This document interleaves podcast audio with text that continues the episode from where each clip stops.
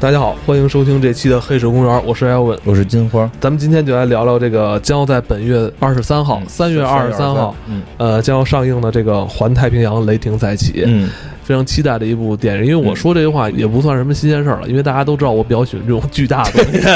对你已经多次表达了我非常喜欢巨大的对，东西。从从去年的金刚到今年的环太平洋，嗯就是非常期待。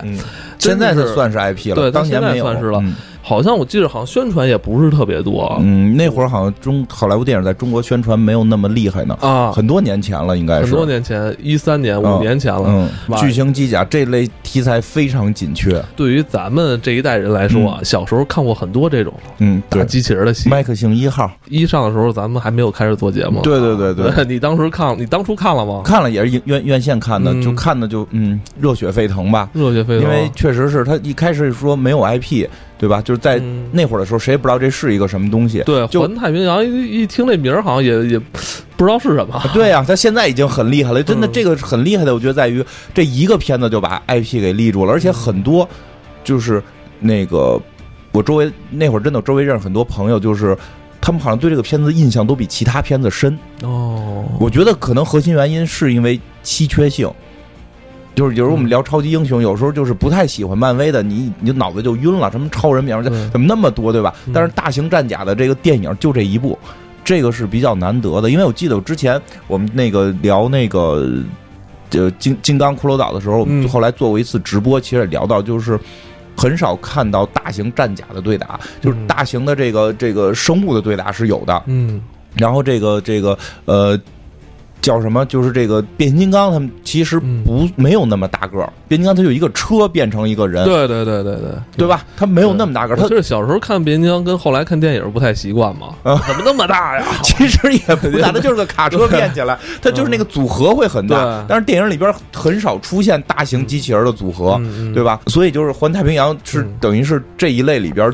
嗯，就是非常罕见的这么一个作品，就是巨大型机器人，对非常大。它的因为从数据看是七十多米，操作员来操纵的，对它跟变形金刚不要比。它自己去去打去，这个是不太一样的，因为嗯这个就凸显了这个人类在里边的重重要性。对对对，嗯就是这是真真正正就是咱们人类人类的结晶，就你再喜欢变形金刚，你不你不能成为变形金刚吧？对对对你不能成为变形金刚吧？对吧？这个你喜欢，你可以梦想未来你你成为一个什么这个飞行员，然后你从飞行员加入这个什么什么他们这个计划，然后你去操纵这种大型装甲。所以这个当时看这个太平洋的时候，就是感觉代入感很强，对，而且因为它有人。真是拳拳到肉，这个很过瘾。对对对，这次续集应该是延续性的吧延续延续我看预告片我看预告片是延续了，故事很有意思。嗯咱们以前都说什么外星这个这种巨兽啊，哦是坐着飞船来的，或者或者是怎么来的？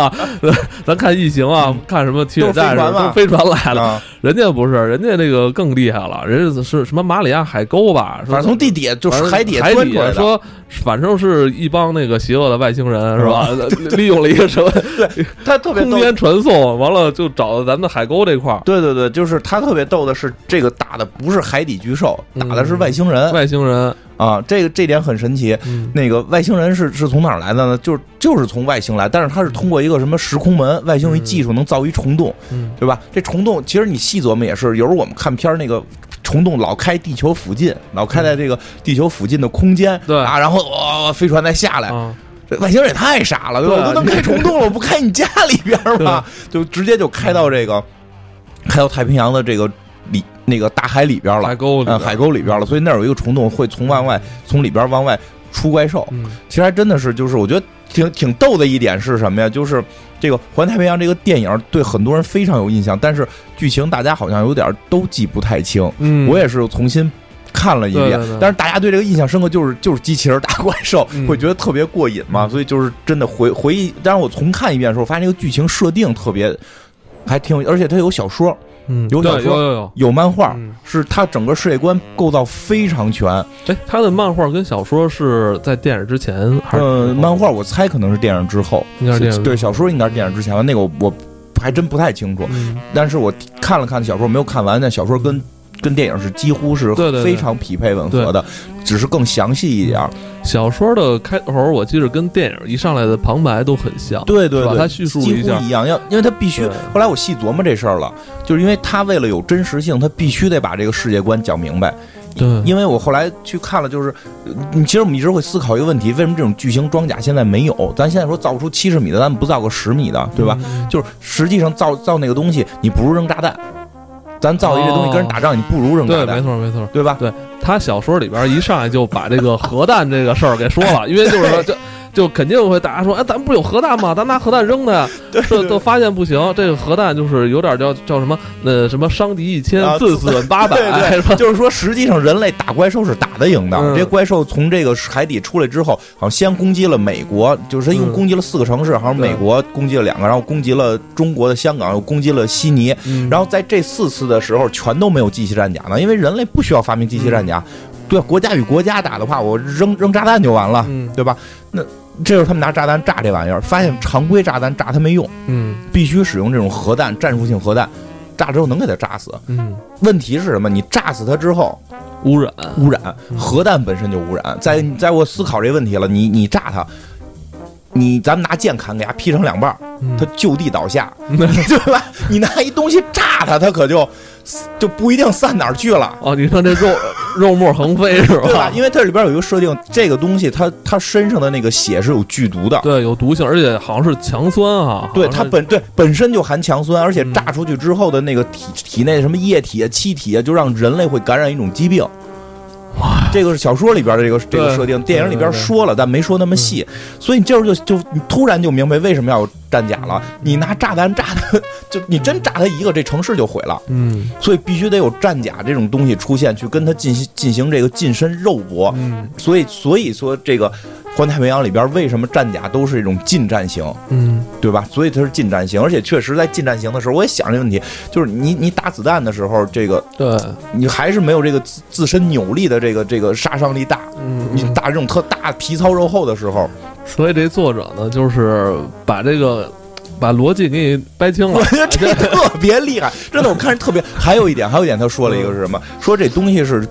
硅基的，就这个上来这个怪兽不是碳基生物，是硅基生物，所以硅基生物它的设定里边就是什么热感呀、什么全查不到，哦，你必须眼看，就是能够能够，他他后来是能够通过声波查到，嗯。能够通通过声波查到，嗯。但好像说制导是大概是有点问题的，你不能就。声波制导可能慢还是怎么样，这我不太懂啊，所以说咱们现在人类的一些军事科技没用。在对他们这这这这目标的话，那就没什么用了哈。对没有没有意义。咱这那叫怎么说？天赋树点错了，是不是？对对对我们就弄什么反隐形啊，啊什么热热追踪啊，说嗯这这对你没对这玩意儿没用。哎，我我觉得这可能真是一个课题啊啊。你像咱们现在军事研究，各个国家研究都是怎么去打咱们自己地图。对呀、。对，这很这很。当这个如果是是外星的生物是吧？像你说的硅基的这种生物来了，那咱们可能现在这些武器都是就失效了。对，尤其生化武器更没，就生化武器纯是人打人的。对，其实我觉得这个片儿真的也应该说让这个全全世界的这些军队值得去这个对。观看跟学习嗯，真是这个外星生物来怎么怎么办，啊，霍金不天天告诉我 不要去试图联系他们，对吧？对吧？咱降咱咱有真遇人降维打击的，咱也没辙了，对对？吧？可能在降维打击之前，咱们会先遇到一些就是跟我们的这个平时作战不一样的怪兽也好，是机机甲也好，可能真的会遇到。我们嗯是不是该发展发展一些其他的东西？嗯而且就是我记得前几年说过一个事儿，就是。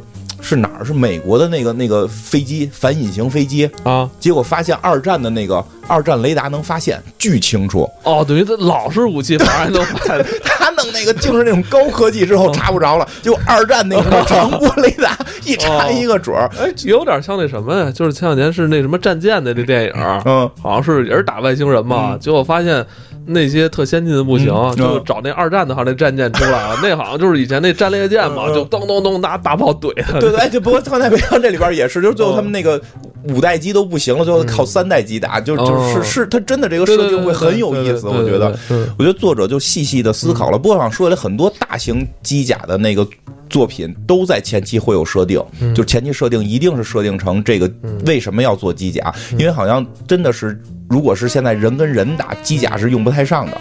嗯。啊，必须是发明什么东西导致你现在武器不行了才改成机甲，所以总之，环太平洋的设定就是刚才说那些，哎，那你觉得这跟蒸汽朋克有关系吗？哎，它有就说实话，我觉得那个爽点很像蒸汽朋克，爽点非常像蒸汽朋克那种很。机械的东西哈，机械的武器。对对对，它爽点特别像。对，你要说现在的战争，现在都战争都没劲了，现在战争改按现，在战争对了，都是科技战是吧？要不就给你们国家网络弄瘫痪，黑客嘛，是吧？，啊对，就网络战你没劲啊，是吧？你看不到东西，是吧？是是是是战争就要避免是，但你说实话，确实是就是，对，哎，所以它里边设定就很有意思，不是人坐在那儿操作机甲，嗯。它是它是这个有这个传感器，就是这个人呢必须得是站在这个机器里边，这个人做什么动作，这个机甲会跟着做什么动作，嗯。它等于直接接你的这个中枢神经。嗯。然后它这里边设定是什么？就是一个人不能开，因为开始说这叫猎人计划，他们做了战甲了，而且都做好了，嗯，这个单驾驶员操作，他自己的那个神经元承受不住，哦，就等他等于什么？他他不是一个普通的战甲，他相当于把你的神经放放大了，放大到整个机器上。我这人类大脑就算说没开发完，但是说这一个大脑也控制不住住整个这么一个。大的这么一个机器，所以最后是双，就是两个双双驾驶员，甚至还有三驾驶员，就是嗯这样的话，大脑的那个细胞数才够控制整个机器。嗯，嗯嗯就是，但是呢，但是有一点是什么？但这里边有一个设定是什么？就是说疼疼痛感会传回来，就比如说咵砍这个机器胳膊了，你会疼，驾驶员会疼。这里边就感觉自己的胳膊真的断了一样。对这里边设定也设特别细，就是必须这样。说之前他绝对有技术可以让你不疼，但是他发现当你不疼的时候，你的反应会慢。你看的是屏幕啊，我的左臂受伤了，哦哦，这时候再反应，你先视觉在大脑里进行一个加工，然后绝对慢。哦，它是这样设计的，对，所以这设计特别棒。说因为你就跟同步率似的，可能我同步率越高，我的越灵活，对但同时我也有反伤啊。对说你其实人类挺逗的是，就是因为我记得小学大家不要轻易试啊，不要轻易试这件事儿。但我小学学的是这样，就是说，说哎呦，怎么你你做机甲？没有没有，就是说火火烧，就是你弄一个火，啊然后你你被烧的话，你会先弹射，就是你的手会先撤回来，啊，然后你才会感觉到烫。有吗？有，你所以不要试啊，不要试，千万不要试。嗯烫伤了的话，我们一概不管。但这个基本上是有，就是说人除了大脑的反应，还有什么中枢神经啊，还有脑干、什么骨骨髓这些东西，都是你的神经，它会有一个直接反应。就只要只要我觉得这东西有伤害，我的身体会先进行反应，哦然后那个疼痛感才会传到大脑。大脑的速度是慢的，它让这个疼痛能传送到这个机甲人员身上，就操作员身上，就是为了让操作员更。更快速度的去反应，甚至不用大脑反应。嗯而且还是必须两个驾驶员对，必须来两个驾驶员。同时操作，两人要有一个同步哈。，对，这两个人说，但是这两个人思维会不一样，对吧？嗯这两个人一旦思维不一样，就我我我一手正了，就变成这个左右半。哎，我觉得是一顺边儿了。我觉得机甲 走起来是顺边儿了，是不是？我觉得这设定就是来自于人类左右大脑的工作方式。哦，人类就是左右两个大脑，实际上就是中间有一个叫好像叫并联体的什么东西，这个东哦西切断之后，人左右是两个人。啊，这这这有点意思啊。对，就是会，因为有一种病，我就是叫易手症，就是说原来得癫痫的话的那个西方比较西西医治疗全部是切东西嘛，哦，就是西医后来发现，就是切到大脑中的一个部分会让癫痫好，但是就是阻止大脑就是这个奇怪的放电，但好了之后会出现一个问题，就是你是左右两个人了，啊，这这个是真的有神经病。这这跟那个神经分裂有关系吗？不是神神经分裂，神经分裂是精神层面的，就是你哦自己在大脑中幻想出一个人。我说这个分裂之后特别逗的，这不当人家不能逗了，这是一个很很很痛苦的病，叫易手症，可以去百度查。这个病会我你，我感觉哎，你说着说着有点说到你们大屯北路精神病院了 啊。对，这是我们研究的一个课题。易手症的左手嗯会做你根本不知道是什么的动作。一般情况是，比如说你去超市里买，就是因为我看过一个专访，就是国外的，嗯就是得一手证的人说，比如说常规问题，我去。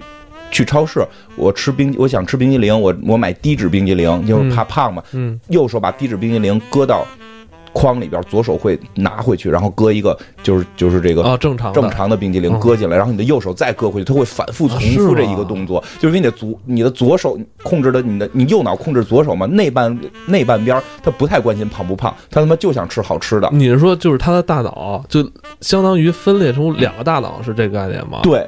相当于就是有两个就是两两个脑子，然后就是两个人似的，对特别逗，就是说真不要逗了，就是这个特别神奇。哦而且就是，比如说系扣，说最最难的是系扣，就是你一边手在系扣，另一只手会解扣，你完全不能控制这只手。那他能可以自己跟自己聊天吗？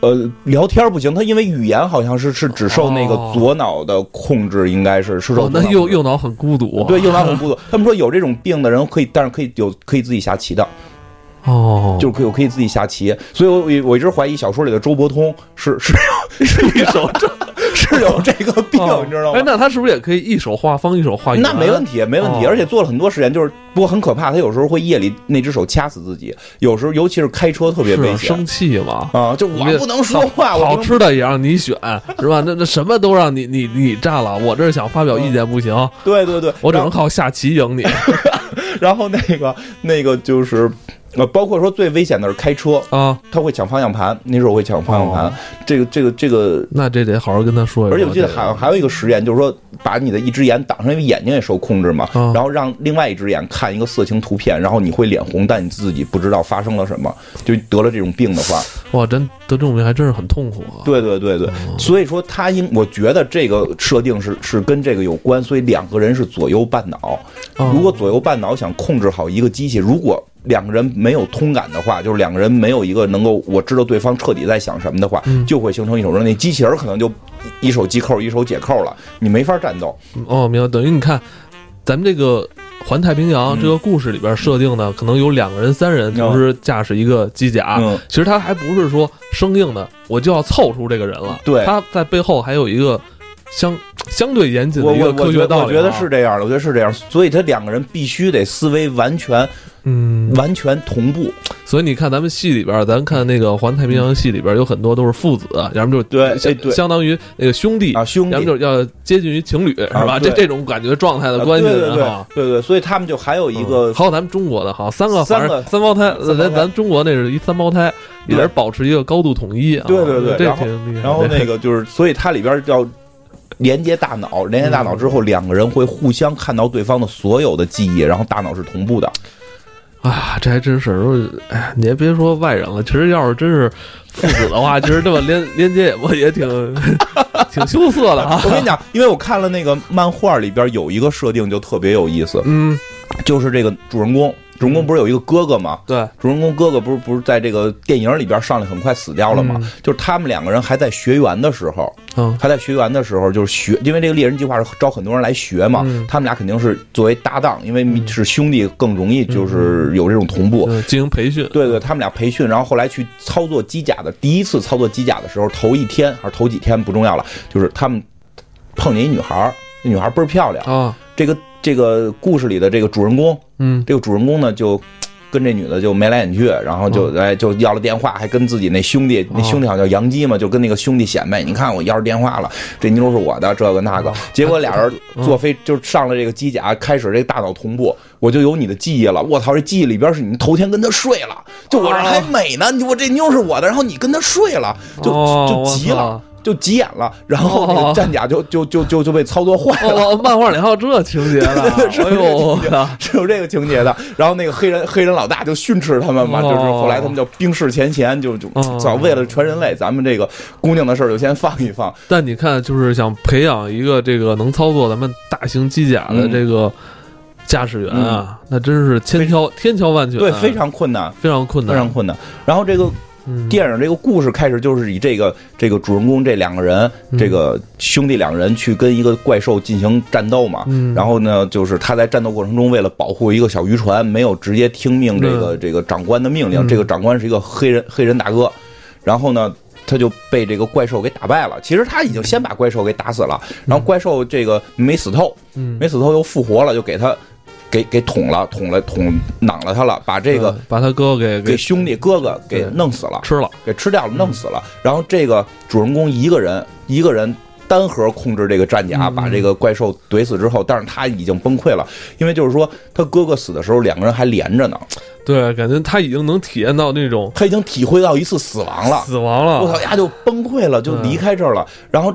这件事儿结束之后呢，这个整个这个猎人计划被质疑了。政治上有两派意见嘛，嗯但还有一派好像是比较主张去修这个围墙哈。，对，是这样，就是因为他们这个战甲也挺费钱的。嗯，他这个设定里边说，这个地球还是这个各个国家，因为怪兽来之前，各个国家还怼呢嘛，各个国家还有战斗呢。怪兽来了之后，就大家冰释前嫌，开始玩命造战甲。嗯好像说什么日本、澳大利亚跟德国这几个国家造的比较厉害，后来就美国美国、中国就开始就也也造也造的很厉害，俄罗斯也还行，就这几个大国呗。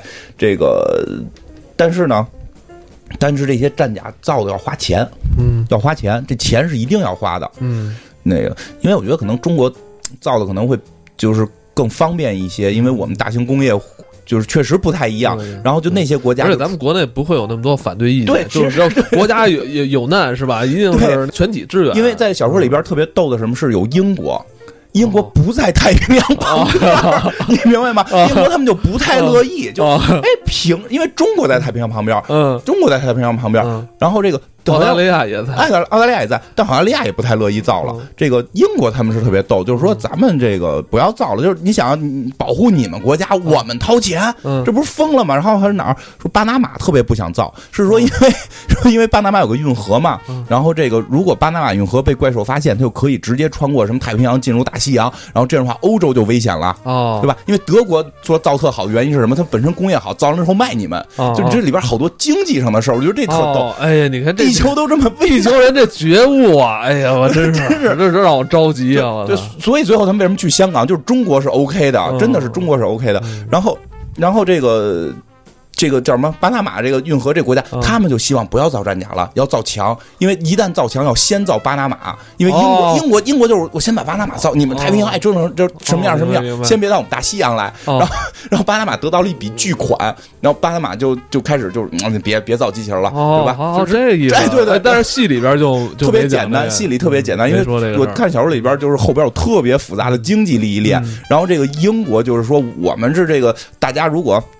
不行了，咱们往内陆跑，然后到、到我们英国，还有这里边还说，就是你英国有内陆吗？你就哦。跟、跟人说往内陆跑。不，行，也不指望他们了，是吧？咱们咱们这些国家，而且你知道这部戏当时看的嗯有一点啊，特别热血沸腾，也是在这种嗯。大型的科幻电影里边啊，这种出现咱们很多中国的戏份，对，是吧？我觉得这是咱们之前老说，为什么这些国外的科幻电影里边啊，没有我们中国是吧？嗯咱们国家这么强大是吧？科技军嗯事，真的，因为可能跟中国的军工坦克，中国坦克在世界上还是有一号的，嗯嗯嗯，还是有一号的嗯，所以所以装甲可能这么看看好我们。然后就跟你说这个事儿，所以他们那些战甲要花钱嘛，就是如果。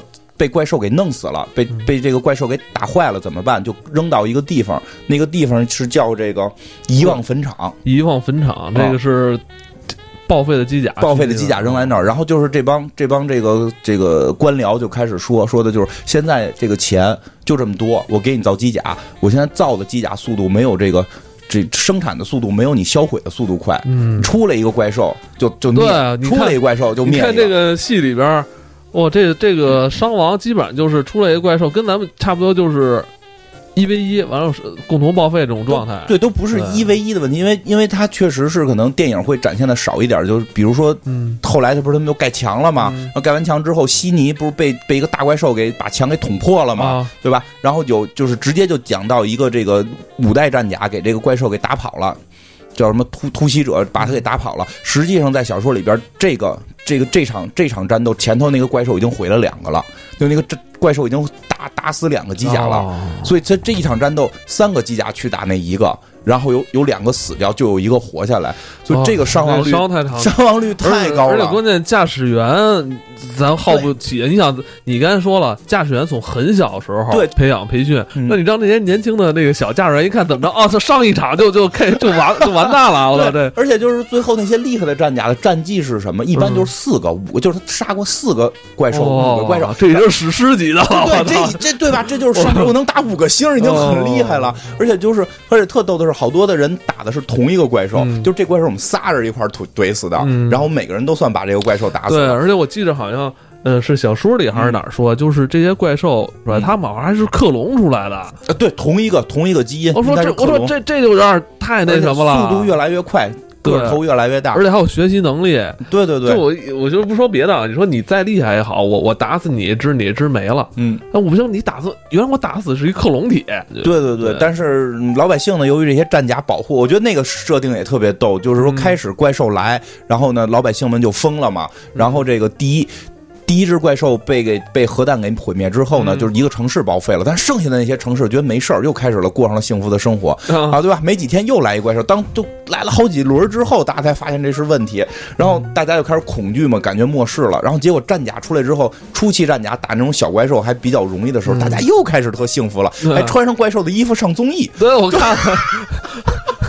我说这这，哦，我说咱们地球人真是太想得开了。地球人的乐观可能是他们生存的一种方式吧，就是我操，就怪兽这么厉害，然后他们穿上怪兽的衣服上综艺玩，我就简简直了。但说回来，就是就是说这帮官僚就决定启用一个新的方式，咱们盖墙，盖墙吧，把环太平洋围一圈盖起来。没有，然后那个我因为在小说里边那个。那个黑人大哥就是这个呃猎人计划的总指挥说了句话，说的防御墙是人类最是人类最软弱的纪念碑，就是觉得说特别有道理，就是你盖墙你挡不住，挡不住。敌人会越来越强，你墙不能越盖越厚，你必须还是得把它在源头上给给灭掉，你真的比他强才行。不，对吧？不是你盖墙，是你要比别人强。嗯然后结果这怪兽真把悉尼给突破了。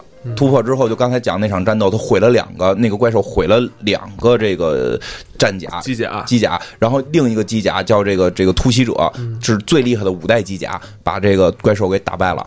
然后这件事情，这件事情就让大家就觉得，我操，这墙也不靠谱啊，嗯，对吧？环太平洋一圈人先急了。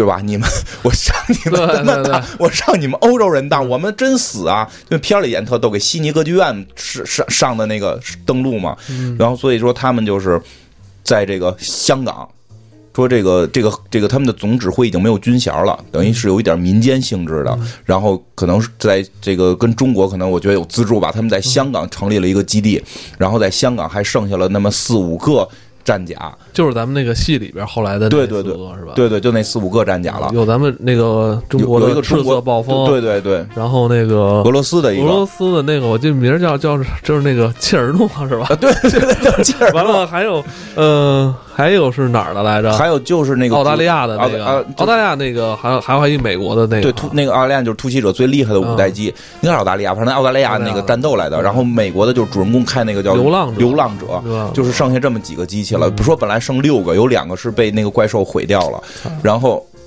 这样的话他们没有驾驶员，对，然后驾驶员不够了，驾驶员不够了，他们就去找这个主人公。这主人公这会儿干嘛呢？修墙呢。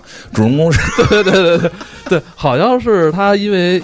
呃，他哥哥的死吧，啊他好像自己也是自暴自弃自，暴自弃了，然后本身被开除了，因为你没遵守军违规，军纪违规了，违规操作嘛，然后就被开除了。但是他确实是一个厉害的驾驶员。这个黑人大哥给他找回来之后，就说什么，就是说你跟我是唯一两个单独操作机器没事儿的人，啊，是吧？那这话还是顺带 表扬一下自己。表扬自己。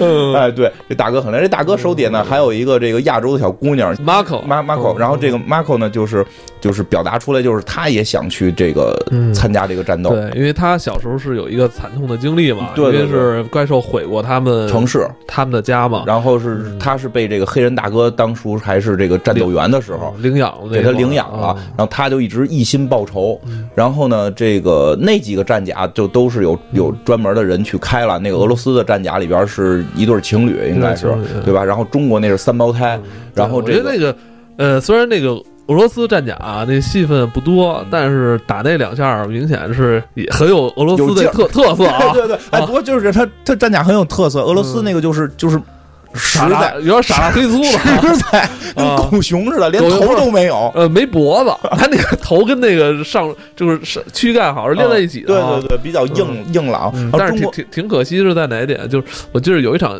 就是他最后不是说那个要开导弹、炸完嗯导弹，好像是没没放出来啊对就哎呀挺可，而且死的我觉得他是死最惨的，嗯，然后中国那是三只手，因为是三个人开，所以对特灵活，有一点这个对，还能那。种翻过去，然后那个俩腿一扭，嗯。然后又是一个正正面，对，那个对，所以他每个国家都有自己的特点。嗯。俄罗斯那那个那个谁，那个澳大利亚那是快，他那个是最新的机器，他那个是五代机，嗯。主人公开的这个机器是一个三代机。那个老机型嘛，因为它好像是不怕那好像是什么电磁干扰，对对对，实际上是说这个机器是从那个什么坟场给给弄回来的。哦，坟场弄回来之后，这个这个女孩儿就那个 Marco 就是专门去修这个，嗯。所以这个 Marco 的里这个设定应该好像电影里没有演，就是这个故事小说里好像提到他爸爸应该是个铸剑师，就是哦专门做剑的。然后做刀的，所以他把这个工艺加在里边了，嗯这也就有了后来一场戏，这个这个他出刀的那场戏，哎，就是他不知道那个主人公不知道他自己的战甲有刀，实际上是那个女孩给加的。对对对，因为这个战甲是经过这个女孩的修复之后，嗯好像是在左手还是右手啊？是吧？啊对有把练刀练刀嗯是能当鞭子，完了使也能当一把刀使哈。对对对，然后两只手好像都有。对，这这把刀还真是起了很大很很重很重要作用，所以他有那个铸剑师的那个父亲对这个这个理念在里边，任何时代都少不了匠人，匠人精神啊，工匠精神很重要。还是得延续。对对，然后但是这个那三个机器都有人开嘛，嗯然后呢，现在就是说。这个黑人大哥就是说，我有一计划。这个嗯黑人指挥官说，我们啊就一一劳永逸了，我们要把这虫洞给炸了。嗯说我们之前就是，然后这个主人公说，我们之前好多方法炸没有用。说但是我这回现在有两个科学家，有俩科学家，这俩科学家研究出来了，一个科学家是浑身纹身，啊，一 浑啊这俩耍宝科学家，这俩耍宝科学家就是第二集里边也也会出现。哦，他们还会对对对，所以特意介绍一下，一个是浑身纹身的一个这个工程系的这个嗯。这个小哥哥，就是特别善于这个制造机器啊什么的这种。另外一个呢，就是哎一身西服弄得跟老绅士似的，拄一拐杖，然后看着有点像变态杀人狂，嗯。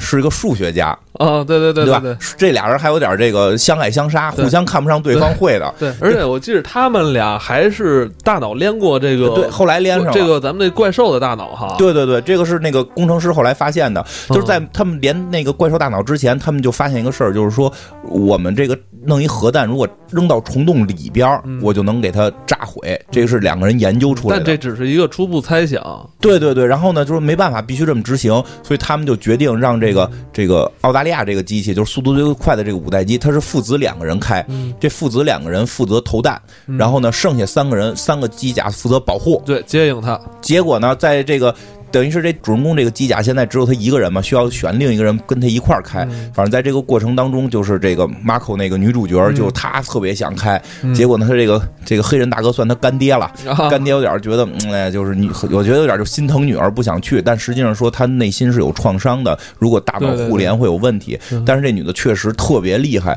脱颖而出。最后嗯，这个主人公也就选择她，一看是妞儿又漂亮，反正兄弟也没了，对吧？咱们按情侣发展吧，按情侣发展，就就她了，就她，必须她。结果两个人上了机甲之后，大脑互联出了问题，嗯这个主人公马上就想到了自己哥哥被杀的那一瞬间，嗯这个。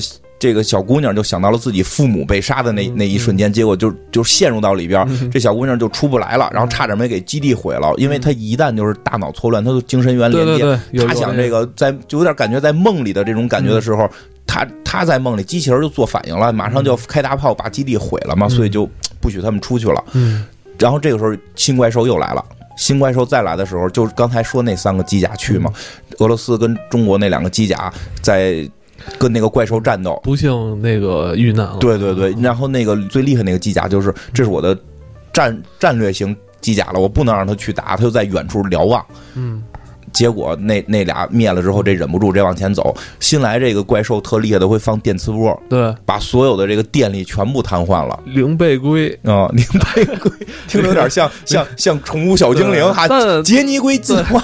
但是它，但是人说它它好像是形态是根据那个好像猩猩那个状态来的吧？嗯但是它又又怎么说，就是猩猩跟龟那种结合，嗯反正上肢力量很强大。对对对，但是它后背有一个东西能导致大脑大脑啊，大脑脑壳上那块有东西能导致但我觉得所有东西停它的他就是那灵贝龟在撕那个俄罗斯机甲时候，我觉得挺嗯特别，哎呀，特别的就是特别难受，当时当时特别难受对。俄罗斯机甲有有一种偏爱，你是有那种比较厚重的。啊，我我觉得他那个当时打的那个打的那个手法，我觉得有点太残忍了。就是那那块儿给我印象挺深的。对他，所以是他的这个战斗真实性做得很好。对，所以你看，就是驾驶员虽然是在机甲里边嗯去操纵，嗯但是在面对这些怪兽的时候，危险系数还是很高啊。对啊有多少场戏都是这怪兽直接把他的驾驶员直接掏出来，这种嗯，对，包括哎，包括说起来，就是他这个这个怪兽去打这个突袭者这个四五代机的时候，嗯就是最后机器被放了电磁波之后停在那儿宕机了嘛。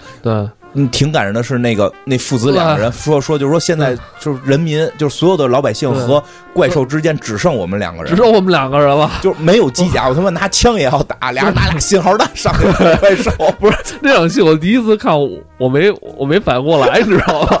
我说俩人哥俩怎么出去了？我 就是机甲坏了嘛，他就那那还挺感人的。感人。但是就这个时候，嗯主人公那个嗯机甲来了，就主人公就跟那女孩又进去了，说什么我们这是核动力，对他们那个都都什么涡轮电磁不行，看我们这核动力不不受你这影响。那场戏其实就挺燃的，嗯。我觉得那场戏是打最痛快的啊。对，因因因为虐虐打那个怪兽，嗯。然后这个，然后就是在这个期间，就显示了出了这个三代机的威力，嗯，对吧？各种各样的招招式，然后包括后来那个铸剑，那个剑也出来了什么的，就哎，你说到这儿了，我看预告片里边嗯还特意把就是一代里边出现的那些招式和嗯武器，好像有一叫什么火焰什么火箭拳什么的，就是什么火箭肘呃火箭肘。然后嗯他在那个预告，我看预告片里啊，好像是火箭肘变成二点零了啊，。对对对对。啊，完了什么那个练剑是那个那条、啊那剑好像也都升级了，对对对，是，啊哎，我觉得这个点啊，我觉得片方抓的特别好。对它升级到一个六代机因。为咱们看这种科幻电影，咱看这种类型的电影的时候，就是想看它这种延续性。对就咱们有没有升级？对吧对对对，怪物升级了，咱们升级，咱们升级在哪儿了？嗯是吧？他把这个点挖的特别好，嗯尤其在预告片里边儿，你看嗯，咱看那个，咱看这看什么？不就看这些机甲吗？嗯所以我觉得这块儿对弄挺好所以。后来就是他们这场戏打赢了之后呢，嗯这个这这个等于是这个主人公就正式的加入了这个军、嗯这个这个部队了，但是他们已经损坏两个机甲了，现在就是不知道该怎么办嘛，就是还是要。黑人大哥意思还是要强行执行这个任务，然后那两个耍宝科学家呢，就是发现了这个怪兽大脑可以连，嗯，咱们咱们也可以连它。对，嗯他就连了这怪兽大脑，发现大大兽这些所有怪兽不光是同一个 DNA，还他妈共用一个思维对叫什么蜂巢吧？啊！对对对，蜂巢式思维，嗯就是所有怪兽是一个思维而且这些怪兽还还不是说外星的原生的，啊。他们是他们是这个外星人是造的是制造，要克隆要么就是克隆饲养出来，反正也是一个产物，是一个是一是一个武器。对，咱们一开始觉得好像这些怪兽好像是不是就是外星的什么生物？原生物不是不是那是他们的武器也是。武器。我说他们这武器也够够厉害嗯，的。而且后来就更逗的是，就是他们觉得自己手里那大脑不够，要去这个找这个去市面上找这个更更更完整的大脑，就彻底要连一下 对，更新，彻底要连一下，要看看到底怪兽是怎么回事儿，对对对吧？就去了，而且那场戏也特别逗，就是在。香港嘛，对在香港进了一个中药店，然后突然上来就问：“要怪兽骨粉吗？能壮阳？”那 场戏 太特有这个洞察特别好，对对对。能能壮阳，对吧？然后说哎，这，你对你这儿我你发现了，有很多这种末世的片儿啊，包括嗯好像地点都爱设立在香港哈，啊对这么一个中中西的中西结合的这么一个地方结合的一个地方。因为光靠西方肯定是没戏。嗯，嗯然后？呢，这个这个大哥，这个呃，科学家这这二人组吧，就细节不讲了。最后他们是又连到了怪兽的这个大脑，因为它里边好像设定怪兽是有大大脑和小大脑，就是嗯因为他也发现怪兽如果足够大，用一个大脑处理问题是有问题啊，是是速度不够的，嗯嗯一定不够，所以它有次次脑，就是这个。就这这个故事很科幻的，就是说很科学的一些地方就在这儿。这个怪兽还有次脑，这个很厉害。然后他们就是在这个次脑上去连接，最后发现了怪兽不能随便过虫洞，说你机甲过不去。你机甲过虫洞，那个虫洞是是有信号会会，因为那你都是制造的产那个生产品了，我能啊查这是哪批次哪批次号的，啊，你能不能过？是人那虫洞那边是有一个仪器检查的，哦你必须得抱着一个怪兽过相当于是那个门禁，啊！对你必须得跟咱们就你得就是你得刷卡，你不能随便出，你得拿人手在那刷一下。哦但是这个时候，这个两个战甲已经已经开始战斗了。然后这个过程中，还有就是那个主人公，对，不是主人公，就那个那父子两个，爸爸手受伤了，不能去突袭，啊。这个黑人指挥官他决定嗯参加去去参加这场战斗，因为他以前人也是这个这个操作员嘛，但他就提到了一个，就是早期的时候他操作这个战甲经常被辐射，所以他有病，哦，他再进战甲可能会死。因为说是早期的这个战甲是核动力的，是吧？对，他也而且没有任何防护措施，哦因为三代机还核动力呢嘛，嗯所以但是这个人也是抱着必死的信心跟这个这个另外一个驾驶员就一起去了，是跟他那个这个那父子里边的儿子。儿儿子嗯，对，然后他们他是身上背着核弹，然后到那块儿发现这回一下出来仨怪物，而且出来了一个更大的怪物，就是五级怪物五。级怪叫叫什么？就是毒妇吧？嗯忘了名字，好像是五级怪，嗯然后打就打不过了，然后打不过之后，这个这个主人公就说说我这核动力，我只要跳下去就行，对我这自己背了一个核弹，我自己有我自己就是核弹，我跳下去我炸了就能给他们都炸了。对对对所以就是不用你炸，你那核弹，要不然就跟这儿扔吧，对吧？那那那俩就抱着必死的信心，我操，那俩就摁了核弹了，然后把这个怪兽给炸了，然后嗯，这个主人公是跟怪兽在搏斗过程中瞪着一个怪兽嗯。跳到了这个虫洞里边儿，然后过程中他把这个女的先放出去了，把这个女驾驶员放出去了。他最后临炸之前，男驾驶员实际上也嗯。也上来了，嗯，基本上。但是我觉得那场最后那场戏就是咱们的机甲跟那个他们同归于尽。外呃邪恶的外星人相互对视，对，那那外星人那个外外星人那个眼睛很萌，很萌哦我这什么？不是？然后我操，我觉得他们也可能很意外，是吧？嗯我说我说怎么着？我们以前给你们投那么多都没反应，我说你这投了一下就这样，我记得是小说里边那个黑人大哥好像说的吧，说的是说就是我要带领我的部队的目标是杀回，就是不是保卫，不光保卫地球，我要他们要杀回去，让他们承受承受一下从你们地底里边往外钻东西是哎我觉得。这个是特解气的，对，就你他妈光钻我们，光打我，我们他妈也要打你们。我们不钻是不钻，我一钻就弄弄你一下，。钻过去就扔核弹，嗯所以最后就是故事在这儿就是第一部就这么就结束了。哎，但咱们说啊，这次续集嗯，故事性故事肯定是有那个连续的，是吧？嗯对，然后那这么看来，就是咱们没有把它斩尽杀绝啊，是吧？对我嗯，现在很多猜测，哦，因为新的预告片出来之后，有一句话说的，因为新的预告片里边那俩科学家还在，嗯那俩科学家还在，那俩科学家好像就是表示说，呃，怪兽不能轻易的，就是那边外星人不能轻易的开这个虫洞，一定内部有接应。这大概是有这么个意思，就是人类本身内部可能是有接应的。然后这个这个突然让我想起了哦，这是魔兽世界啊，《魔兽世界》开门，比这边得有麦迪文，那边得有古尔丹，得两边 都有。它应该是这么个意思，说国内就是哦第一，太平洋环太平洋一里边是不是有人开？哦不确定，但是二里边肯定会有这个门儿，地球这边应该是有接应的。哦，然后呢，就是我现在看这个二特别燃的几个点，我真觉得就是嗯。非常让我有，就虽然说一个最爆炸的，我真是从来没想过的啊，怪兽合体，怪兽合体，我看都是他妈机机器人合体，机器人合体，怪兽合体，我他那边，仨怪兽合体，我嗯。就太能想了，我觉得。这这我觉得是一个看点啊，对吧？因为嗯。因为现在就是我看第一部预告的时候还不明显，感觉像合体。现在是说第二部的时候，大部分的解读是说那个一定是合体了，怪兽是合体的。还有一个看点啊，嗯。就是咱们去年看金刚的时候，嗯。金刚上完之后嗯。就有传言说，金刚、哥斯拉，呃，包括什么摩斯拉那些巨兽，好像据说是跟这个太平洋你现在不太确定这个事儿又不，太确定了。对这个事儿现在没有没有明确的。重看那个金刚的时候，我想到一问题，嗯就是咱们看金刚是里边出现那个怪兽，嗯本身它那个长得也挺邪性的，嗯肯定不是不像是地地球的现在生物嘛，它也是从地底钻出来的。嗯，所以我在想，是不是有有 不知道现在这个没有有说法。关系？因为这个你想，就是它既然能在马里亚海沟在海底下开一个虫洞，那它是不是有可能是在什么骷髅骷髅岛上？那就不不太清楚了，这个我还不知道。我不知道有没有啊？因为因为它的都是传奇的嘛，嗯，对，都是传奇的，所以我我也是有这个猜想。嗯，这个还没有明确的说法但。是我我想的一个问题，哥斯拉能跟他们那个打一打，但是我觉得王刚老师，我觉得 王刚还长，王刚还长，但长到一百米可以。他毕竟是肉身啊，就是这个预告片看不太出来，一个黑色战甲，连武器都一样，然后他们在冰原上互怼。哦，那块儿好像是预告片最后结尾处啊？对对我感觉那好像是他们在修炼吧？应该不是，因为因为好像里边那个两个人就是驾两个驾驶员问了个问题，啊说这个是自己人吗？就他们说好像那意思就不像是，咱们先怼，就是会有机器人对打。这个是我觉得机器人打就是环太平洋一的时候是机器人打怪物。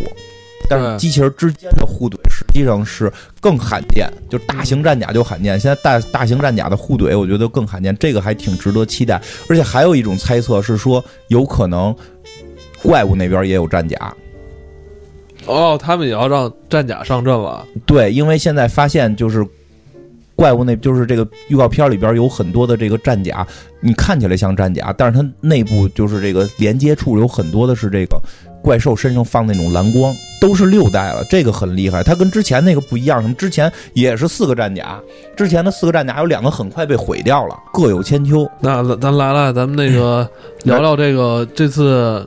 续集里边将要出现的战甲吧，我觉得对，因为这个这个是官方他们已经提前放出来了。嗯，我觉得我觉得他们很懂这个大家对战甲喜爱的这个。这是我不是光看你战甲就够，我得有数据。用户痛点，我得有数据。他这个核心就是这个主角主人公。哎，先说这主人公，这个是个黑人小哥了。这回，嗯，这回这个黑人小哥是谁呢？就是这个第一集里边那个。那个黑人老大的儿子，儿子啊，子承父业，子承父业。他应该是他爸爸是说过，他爸爸是非常厉害的一个这个这个驾驶员，嗯，对吧？由于后来这个身体不行，就不能去了嘛。说有可能是由于他父亲的死什么的，这个孩子可能就没有再去从事这个事儿。但是一定是这回又把他给重新挖出来，说因为。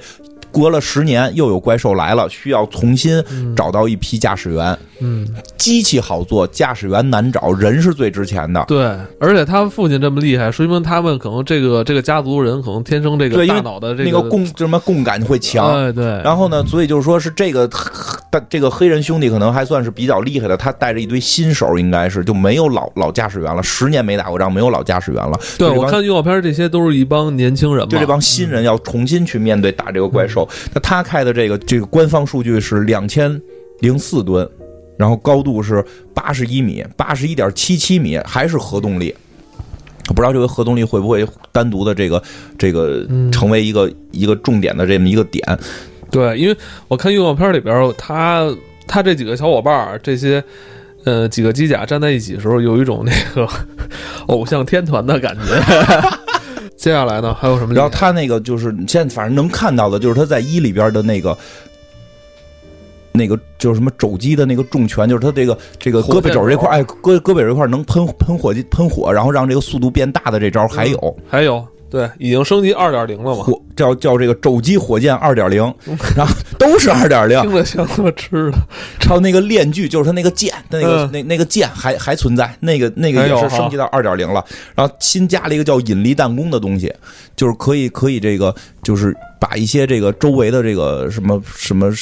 桌子什么叫桌子？车呀，什么楼啊，什么的，就聚集到一起，形成一个形成一个这个揉成一纸团似的，不是纸团揉成一个团，然后扔出去。哦，对对对，纸团是是说，但对于他们来说就是纸团嘛，是吧？对对对对，因为他会打仗的时候经常用到周围的东西。对，因为一里边有一个拿那个好像是一游轮吧，对，拍人脑壳。哦，拍拍过脑壳，那他对他基本上就还是这个原来流浪者、流放者的这个。装备就是全全面升级，因为它已经彻底升成升级成六代机了，而且它是还是核动力。我觉得核动力这点也挺逗。对，因为它在胸前有一个大涡轮的那个那个东西很漂亮。我觉得核动力这件事挺好玩，在于其实我们呃真的说一下，就是我们在很大部分科幻故事里边都会认为就是核是。人类的一个威胁，嗯，确实是核这件事儿，一旦核战，人类可能就完了，嗯，是这样，这非常恐怖，对吧？不管是什么这个叫叫什么那个过守望者什么的，不都是有这个核战的这么个危险挂在那里吗？但是这里边你会发现，在环太平洋里边对核的看法是相对乐观的，哦，最后那个真正最厉害的战甲是核动力。然后他们在早期打怪兽的时候是靠战术核导弹，就是你会发现有有这种核能力才能保卫地球，如果没核能力，可能他妈第一只怪兽就把地球毁掉了。嗯，就是我觉得他这里边对核的看法可能会有一些乐观态度，就确实我觉得也是人类既然发展到这步了，这件事儿都是两面的，它真的核有很多的危险，但是也并不一定是全坏的。它如果用在好的地方，对人类是有很大帮助的。你觉得有可能会？有比以后那个这种核武器更先进的武器现在吗？嗯，不是会有所谓的什么暗物质？嗯，那个不是会比核的核的能量会能吞吞食的是吧？对对对，黑造黑洞，要不然就霍金造黑洞。我记得有一个什么特别特别虎逼的一个科学家 PK 吧，好像是霍金能造黑洞。霍金大战什么毕达哥拉斯，特别虎逼。然后还有一个叫那个，还有一个战甲我挺喜欢的，叫这个军刀雅典娜，就是那个红色的一个战甲。嗯，它它的武器是背部的这个叫什么离子双刃剑。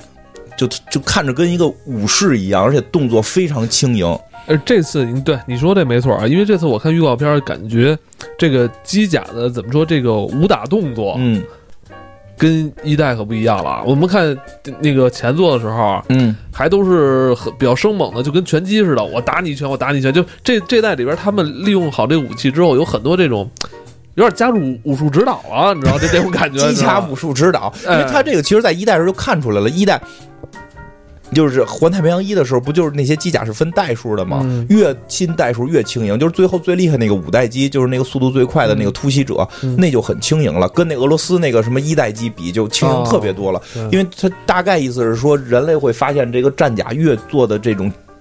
灵活性越高，对于战斗越重要。不过这个应该是来自军方思想。我记得早期的时候，是 F 二十二跟 F 二十三两架飞机去进行这个军，就是美，就是听说了啊，美国军方去挑这两架战斗机的时候，在当年二十二跟二十三还是三十三跟三十四，我忘了，就是挑的时候，一个速度更快，嗯，一个一个速度更快，什么什么一切性能都更好，另外一个只是比。那个灵活性一点点，军方选的灵活性那个，说真正在战斗的时候，你不用没那么多功夫让你老冲刺。明白明白，就跟选车似的，有些人就是你要加速快的，不如那个操控好的车对对对对对对对，就是你你不是说你上了二环能跑出那么高速度，是吧？你跟敌人在一块儿，不是把车停这儿，然后开始跑出去，对对，下一什么什么软件开始跑出去，没有人跟你比这个直线的跑，是吧？人 关键是要灵活，我要能。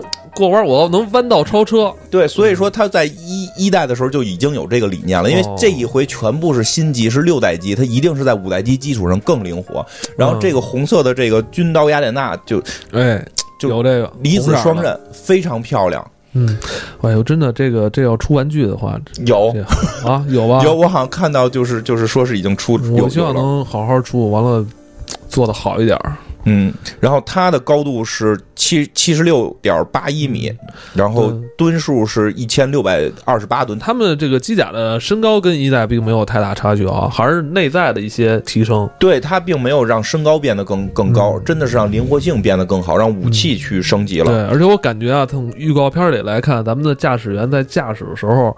更加自如了。嗯嗯，一代的时候俩人还得呃一起迈步，一起打拳，就是还我看他二代里边能使用很多这种武打动作。嗯，然后这个还有一个机器叫这个英勇保卫者，是拿鞭子的那个。哦，就他们武器都各式各样。叫什么电弧鞭吧？是反正那个。对对对，电弧鞭，还有他这个什么什么十六电弧鞭，就能抽他。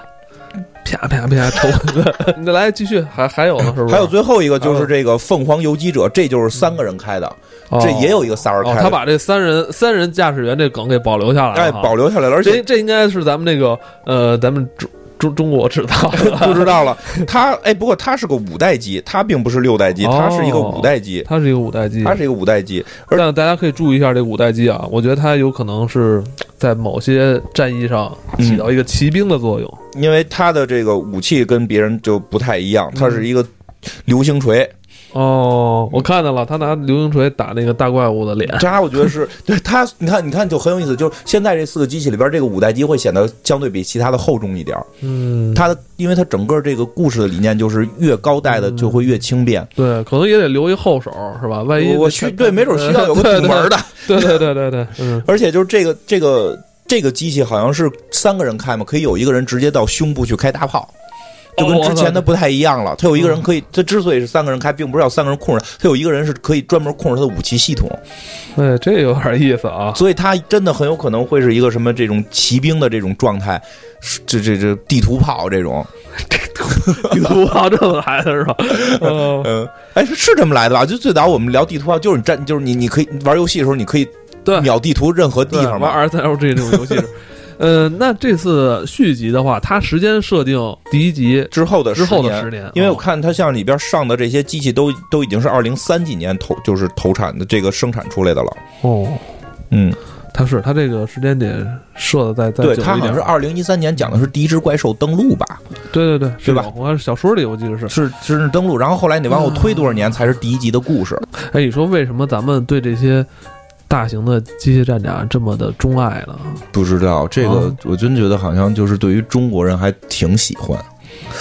我觉得这个有一种偏爱，我是吧我我觉得是中国人，就是从票房来看，从什么来看，从我周围的人反应，甚至很多嗯小姑娘对于《环太平洋》都印象极其深刻，而且很多人就都是结论就是剧情不太重要，就是要看大型装战甲，嗯就是中国这边好像确实对。我觉得亚洲文化可能本身，因为整个亚洲文化受中国影响嘛，它对于大型战甲本身就有偏好。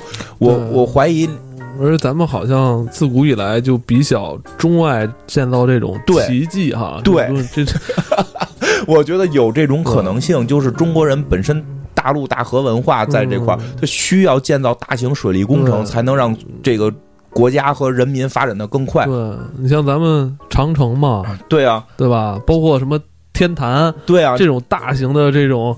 是吧？集集人民智慧于于 一，对你去想，你就想，如果如果说古代的话，你弄着中国东西最大，对吧？长城那如果都是机器，长城是一个是什么深埋在这个中国地下的一条机器龙，对吧哦？石哎中这这挺逗的真是有点中国石做的这个这个这个龙石用石头做的这种战甲，哦石质战甲，对，我觉得这可能真的是跟咱们自古以来这种文化哈，咱们对这种巨型建筑或者巨型奇迹的一种崇拜。对对，像前一段我去看那个什么都江堰，嗯。多少年前的东西啊，嗯，对吧？我操，赵州桥，赵州桥没那么大了，对，多少年前大型水利工程很重要，而且你想从我们的故事，从我们的那个古代的故事来讲，大禹治水，对哦，，其实那会儿都有大洪水，很多就是所有的世界的。除了嗯，除了北欧神话没有大洪水，北欧神话是火山爆发，就是这个这个什么什么什么索尔特什么什么火巨人。但是嗯。但是像这个基督教文化，然后这个中国文化，什么是很多文化里都有大洪水，但是面对方式就不一样。嗯，基督教那大洪水，诺亚坐一船，哎，人跑了，跑了，然后坐 船，你看这嗯非常有西方海洋文化。不与天斗这种感觉，就觉得那是上帝的指示，对对对对对，哎，真是因为因为大洪水就是上帝的指示，他告诉诺亚你要坐船，你要走。中国这个文化在这块儿就是说你必须要种地，中国的文化哦只能说你出海去哪儿，明白明白，你出太平洋，你那会儿还没打妖怪呢，你去哪儿？你去日本那儿啥都没有，对吧？哦就所以就是我们只能够种地，那种地必须兴修大型水利工程，要不然的话，黄河水不停泛滥嘛。我们就家在这儿，咱对，咱们必须要保住这儿，所以就是保住这儿，同样大洪水，我们就是大禹治水。嗯大禹治水的故事里边弄出什么大王八来，最后最后定海神针，孙悟空的武器全上，那就本身就已经有了很，就是中国人会对这种巨型的东西，从那个年代我觉得就开始有定海，神针，哎呀，这个对吧？什么一万三千多斤，对对，做这种东西以它为傲，对，所以我觉得都过瘾，你 知道吗？造一大个儿东西就立在那儿，不用它也看着高兴。对，其实所以我觉得这个东西本身就会让我们对巨型的东西是有有喜好的，有有这种偏好的。嗯然后这是一方面，再有一方面就是稀缺性是真的很重要。我们看了太多的现在所谓的赛博朋克什么什么什么也好，其实你看像。钢铁侠的那些机甲，嗯没有咱们看的这个环太平洋这个机甲这么的真实性。咱们比如说那个钢铁侠那身战甲吧，嗯咱觉得它很酷，嗯，但是很难去产生一种崇拜之情。造出一大个东西立在这儿，我们全体人都可以膜拜的，你知道吗？这是有感情，你知道吗？我觉得是是什么？就是这个环太平洋里边这些机甲的细节刻画非常好。哦，就是你，你就你你听这么一感觉啊，就是钢铁侠那个盖儿打开之后，里边全是一堆闪闪烁的这个啊啊啊！电，对，对吧？电路板感觉是、嗯。这个，你打开里边全部是机械感，机械感，机械感很强，而且就是实际上它就有这个人机沟通，对它它会更接近于真实的车呀、汽车呀、嗯。坦克呀这些东西，哦。它是真的，你得让这些东西能转起来。因为它这里边就是说，它设定的很细节，说有多少个发动，有多少个发动机，一条胳膊上有多少个什么什么扭扭力上能有多大，嗯然后有多少个轴轴承什么的。你去看它做一个胳膊的动作，它有多少个关节，嗯有这种我觉得就是机械感。这东西它能精琢磨。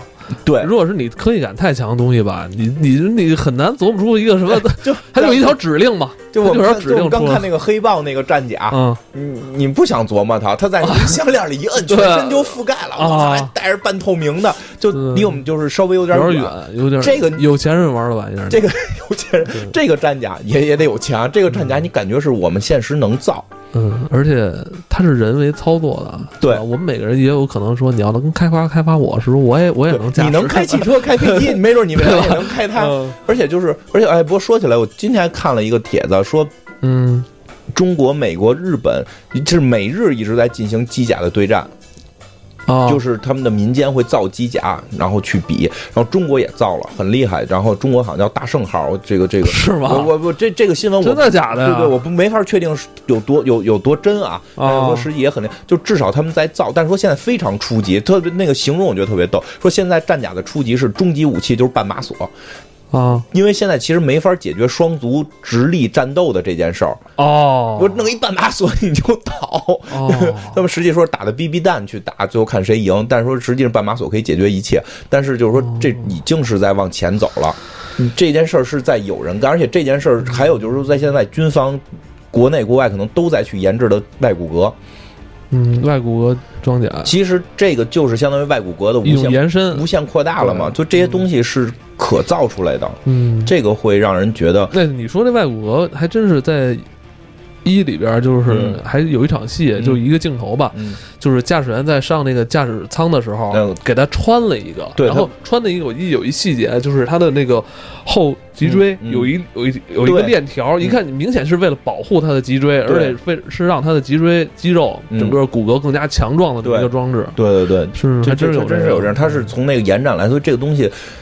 肯肯定还是科幻了，但是看起来会更真一点，嗯，比较接近于咱们现在能理解的这个科学范畴里。对，是是这样。你就这胳膊肘咔喷火往前去去怼人，这个你能理解这个行为，嗯嗯，对吧？嗯嗯，这个像钢铁侠的那种呢，就有点太高科技了。你你你无他那离咱们还有点远，对，他都不是核动力了，什么方舟动力什么什么东西，方舟动力 很深。那今天咱们我觉得说了这么多啊，我觉得。越聊越过瘾啊！但我觉得真正想让咱们这个视觉啊体验到啊，咱们要等到这个月三月二十三号，嗯，环太平洋雷霆再起，嗯，咱们可以见真章了就。对对对，我还是挺期待的，而且三月我觉得太精彩了。对，这个三月太精彩了。对对对，还有一个特别重要的是，我们从片花看到了是在白天打了，这个是特别的。对，这也是一个基本上是晚上打，对水里打。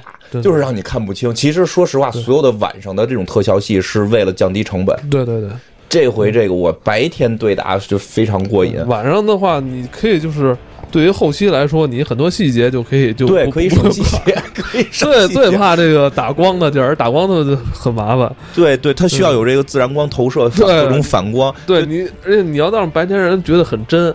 嗯，那更难，晚上更容易觉得真，所以这回它的特效的升级确实很值得一看。嗯，应该这个这个也是有 IMAX 的。对，而且哇，你这么一看，五年了啊，咱们它距离第一部上线的时候五年了，已经五年了。它不光是战甲升级了，特效也升级了，升级了，雷霆再起。好，咱们看看咱们这个猎人计划是吧？这应该也是 猎人计划二点零了啊，升级版。好吧，那今天就跟大家聊到这儿，拜拜，拜拜。